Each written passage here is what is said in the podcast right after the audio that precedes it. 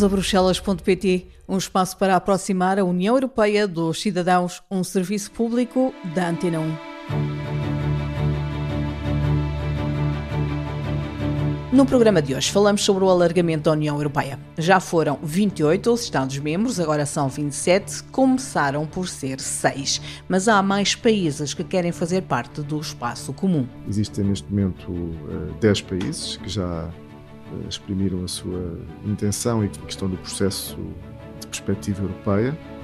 Alguns uh, há mais tempo, como o caso da Turquia, uh, também da Sérvia e Montenegro. O processo com a Turquia está parado.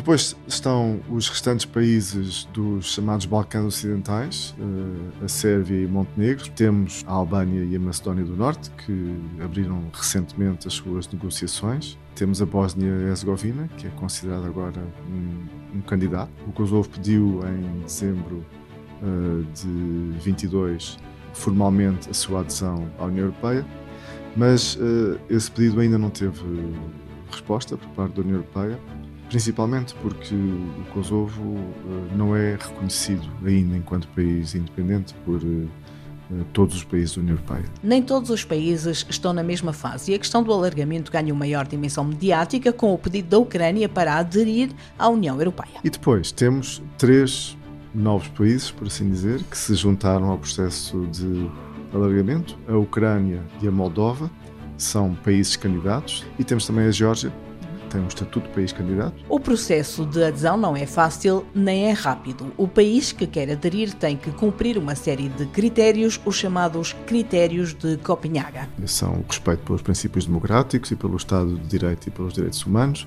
é o respeito pelas minorias, é a capacidade que a economia desses países tem de fazer face à concorrência no mercado interno europeu a capacidade administrativa também para aplicar o direito europeu e depois foi uh, fixado um critério que não depende dos países candidatos, que depende da União Europeia, que é a capacidade que a União Europeia tem de absorver os novos países uh, candidatos. As negociações são feitas tendo em conta vários capítulos, 35 ao todo, para assegurar que o país que quer fazer parte do espaço comum consegue cumprir toda a legislação da União Europeia, mas, como os processos são longos muitas vezes, a aproximação começa com acordos de parceria. Por exemplo, os países dos Balcãs Ocidentais, desde o final dos anos 90, que têm precisamente os chamados acordos de estabilização e associação, que são acordos que já os aproximam da União Europeia em várias áreas.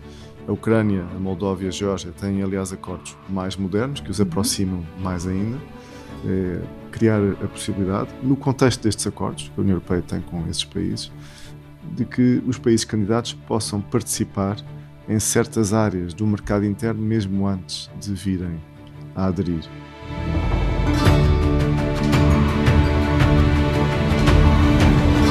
O nosso convidado de hoje é o embaixador Pedro Lurti, representante permanente de Portugal junto da União Europeia. Na altura, a Comunidade Económica Europeia, quando se iniciou, tinha eh, iniciou-se com seis Estados-membros e, e, hoje em dia tem 27, já teve 28, agora tem 27 e obviamente que estava na sua no seu ADN uh, eh, poder se alargar aos restantes países do continente europeu. Isso está, está previsto. Já houve sete processos de alargamento. O, o primeiro a seguir a, a, 1958, quando foi criada a Comunidade Económica Europeia. O primeiro teve lugar em 1973, na altura com a Irlanda, com a Dinamarca e com o Reino Unido. E depois houve outros, Portugal e Espanha em 1986 e, enfim, em 2004 o grande alargamento, o chamado uhum. grande alargamento, entraram na altura 10 novos Estados-membros, a maior parte países vindos do chamado antigo Bloco de Leste, e depois em 2007 a Roménia e a Bulgária, e uh, por fim foi o último alargamento que teve lugar em 2013 a Croácia. E agora quais são os países que querem aderir à União Europeia? O processo de alargamento uh, tem continuado mesmo depois de 2013 e há países que estão uh, em negociações há muitos anos. Existem neste momento uh, 10 países que já uh, exprimiram a sua intenção e que estão no processo de perspectiva europeia. Alguns uh, há mais tempo, o caso da Turquia, também da Sérvia e Montenegro. O processo com a Turquia está parado. Uhum. Essa é, a realidade. Há muito tempo que manifestou interesse. Há muito tempo, sim. Uh, iniciou negociações já há bastante tempo e, e tem estado parado, porque uh, foi considerado que a Turquia não tem feito, nomeadamente no capítulo dos uh, direitos humanos, do Estado de Direito, da democracia, as evoluções necessárias para que esse processo continuasse a progredir ao ritmo a que eventualmente poderia progredir. Mas antes de nos centrarmos nesses critérios, Sim. e peço desculpa de eu ter interrompido, vamos lá então saber quais são os outros países que querem quais aderir são? à União Europeia. Depois estão os restantes países dos chamados Balcãs Ocidentais, eh, a Sérvia e Montenegro, são os candidatos mais eh, avançados em termos de, de capítulos abertos. Já vamos aí explicar um pouco o que, é que são os capítulos. E temos uh, a Albânia e a Macedónia do Norte, que abriram recentemente as suas negociações, e uh, temos a Bósnia-Herzegovina, que é considerada agora um, um, candidato, um país candidato, que ainda não iniciou negociações, uhum. mas a expectativa é de que possa iniciar uh, em breve. Há ainda o Kosovo. O Kosovo pediu em dezembro uh, de 22 formalmente a sua adesão à União Europeia mas uh, esse pedido ainda não teve resposta por parte da União Europeia, principalmente porque o Kosovo uh, não é reconhecido ainda enquanto país independente por uh, todos os países da União Europeia. Há ainda cinco países que não o reconhecem e, obviamente, essa é uma condição indispensável para que esse processo possa aderir. E há, obviamente, a Ucrânia, de que muito se tem falado. E depois temos três novos países, por assim dizer, que se juntaram ao processo de alargamento. A Ucrânia e a Moldova são países candidatos, são países com os quais já foi tomada em dezembro de 2023 a decisão de se iniciar negociações e essas negociações irão ser iniciadas em breve. Temos agora que acordar o quadro negocial com esses países, eh, mas eh, depois as negociações vão se iniciar. E temos também a Geórgia, uhum que é, tem um estatuto de país candidato. Em 2023, em, em dezembro também, os líderes europeus decidiram conceder esse estatuto eh, e consideram que eh, para início de negociações o país terá ainda que cumprir certos critérios e fazer ter uma evolução ainda em certas matérias, mas que está também no, no processo de adesão. Por isso temos 10 países em situações diferentes. Diferente mas uma coisa é verdade. Uh, com a guerra na Ucrânia, com a agressão russa à Ucrânia, o processo de alargamento, que estava um pouco adormecido, estava a evoluir muito lentamente, passou a evoluir bastante rapidamente e, e passou a, a, a, ter mais países, eh, porque a Ucrânia, a Moldóvia e a Geórgia se juntaram, têm evoluído rapidamente, de tal modo que, como eu dizia há pouco, a Ucrânia e a Moldova já estão em condições de começar as negociações de alargamento. Com isto tudo já percebemos, pelo que nos foi dizendo, que há fases e há critérios e que andam necessariamente lado a lado, andam de mão dada. Para avançar para uma fase seguinte é preciso cumprir uma série de critérios, é isso? Sim, uh, sim, vão sendo colocados critérios, enfim, os mais uh, importantes são uh, para a adesão, são os chamados critérios de Copenhaga, uhum.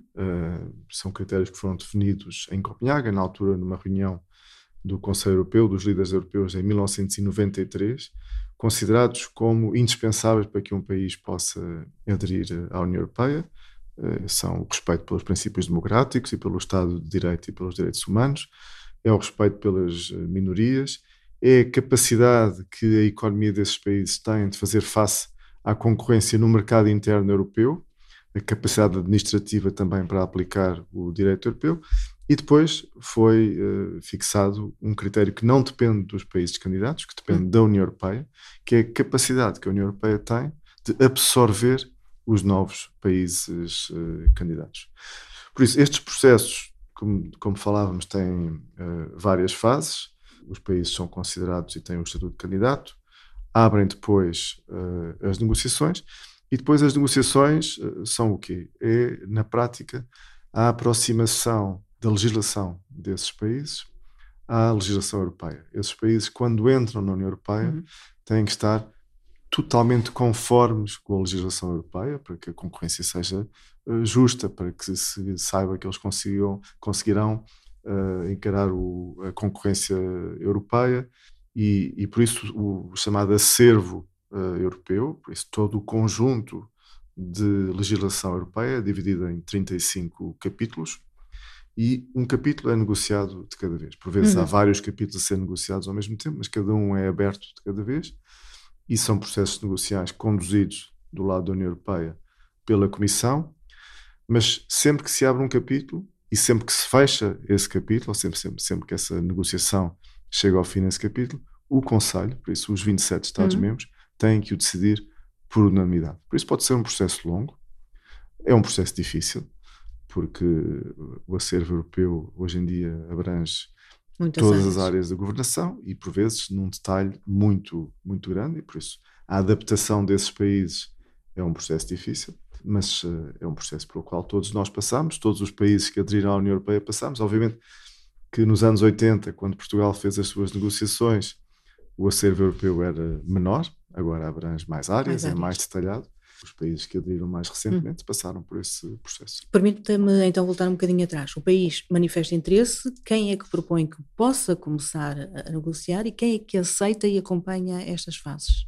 O país manifesta interesse, eh, a resposta é dada pelo Conselho da União Europeia e depois cabe à Comissão uhum. ir propondo as várias fases nos relatórios que faz sobre aquilo que analisa ser a evolução desse país.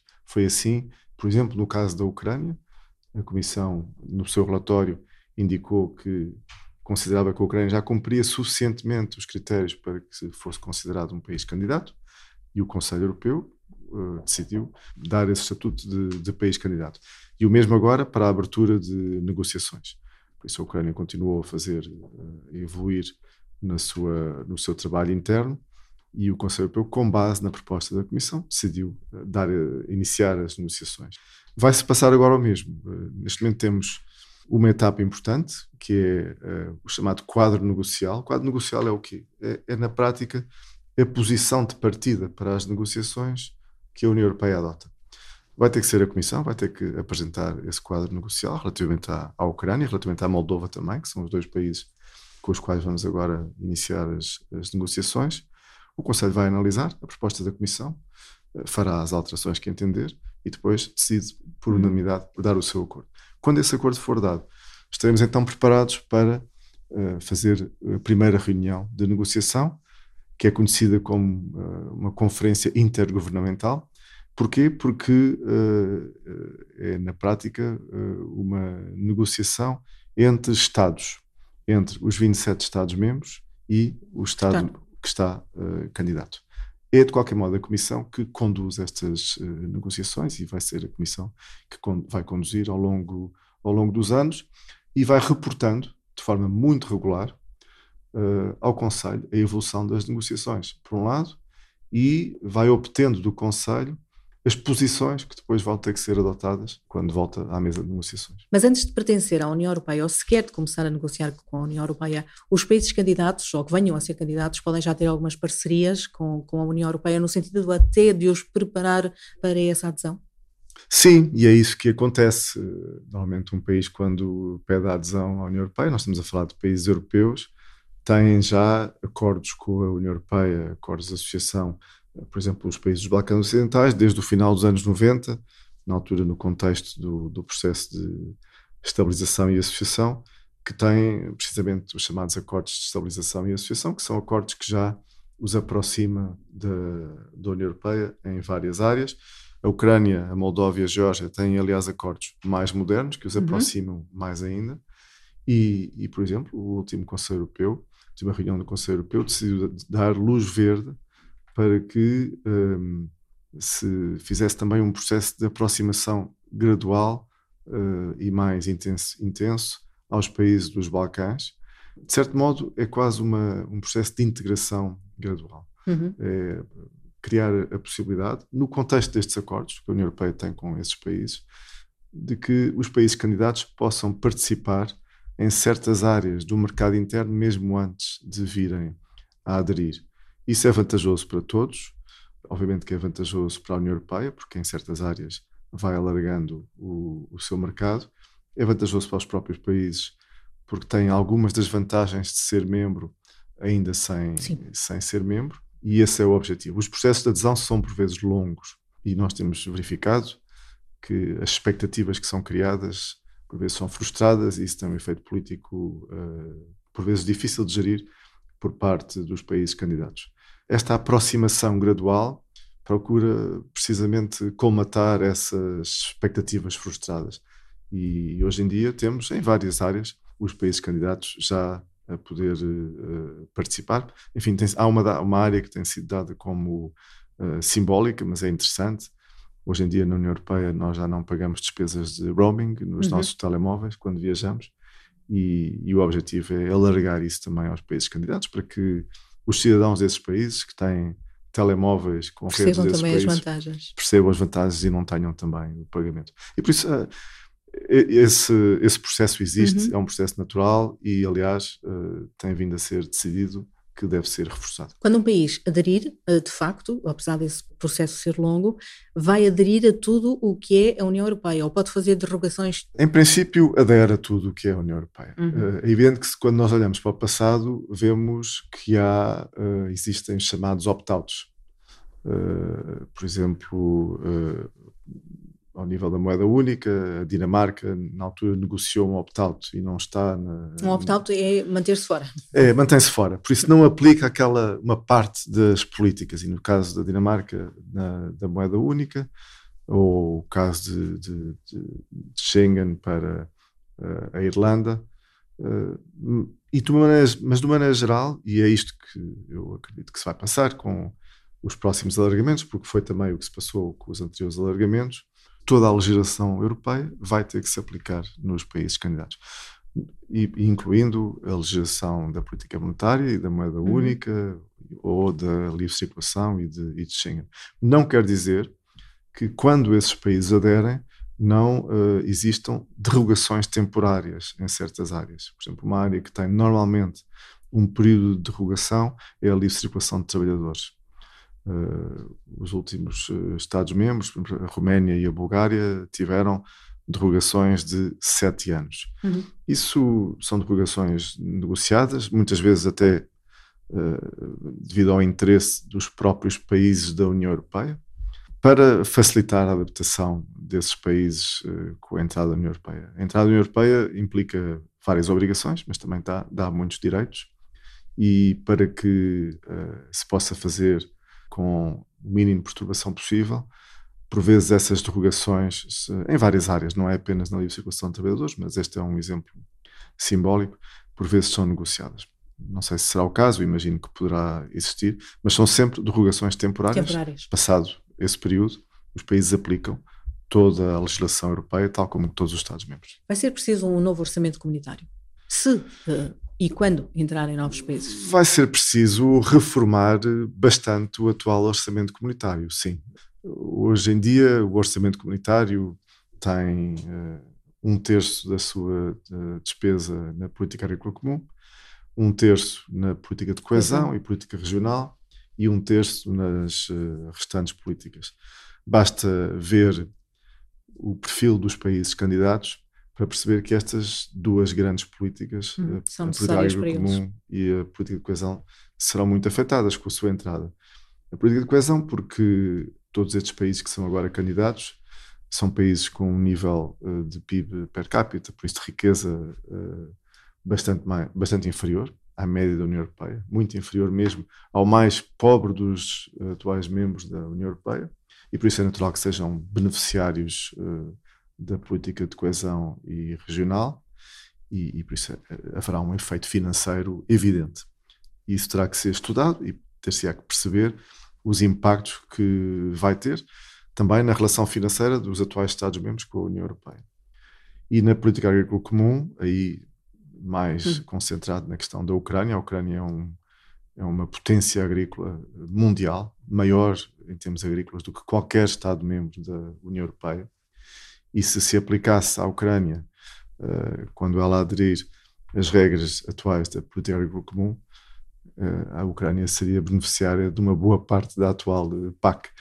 E, e, por isso também isso tem um, um, efeito financeiro alargado e terá que ser estudado. Vamos ter que seguramente a União Europeia, e é um dos desafios para os próximos anos, é o de rever o seu orçamento, rever as suas políticas, de forma a que seja sustentável. Sustentável não só do ponto de vista financeiro, e, e eventualmente uhum. os Estados-membros terão que também ter consciência das consequências uh, financeiras que tem um alargamento, é inevitável, mas que também seja sustentável do ponto de vista político, porque estas adesões têm impacto nos países que aderem, mas também nos países eh, que já são membros da União Europeia. A entrada tem que ser aprovada por unanimidade? Unanimidade. Todas as etapas do processo de alargamento são aprovadas por unanimidade. E daí também ser um processo, enfim, desde logo, tem que ser extremamente consensual mas uh, por vezes arriscar ser um processo longo. Basta um país, basta um Estado-membro para um determinado capítulo de negociação, por exemplo, já não ser fechado, ou não ser aberto, ou não, ou não avançar. Mas sim, uh, os Estados aprovam por unanimidade todas as etapas do processo de alargamento. No programa de hoje analisámos o processo de alargamento da União Europeia e as influências que pode vir a ter no orçamento comunitário e nas políticas europeias, sobretudo na política agrícola comum e na política de coesão. Há 10 países que já pediram a adesão à União Europeia e que estão em diferentes fases do processo. Aderir significa cumprir uma série de critérios e princípios inerentes à União e respeitar e ser capaz de aplicar toda a legislação europeia. Os processos são longos, há 35 capítulos que precisam de ser negociados separadamente e os países que querem aderir têm que fazer progressos em todos eles até se considerar que atingiram o nível exigido.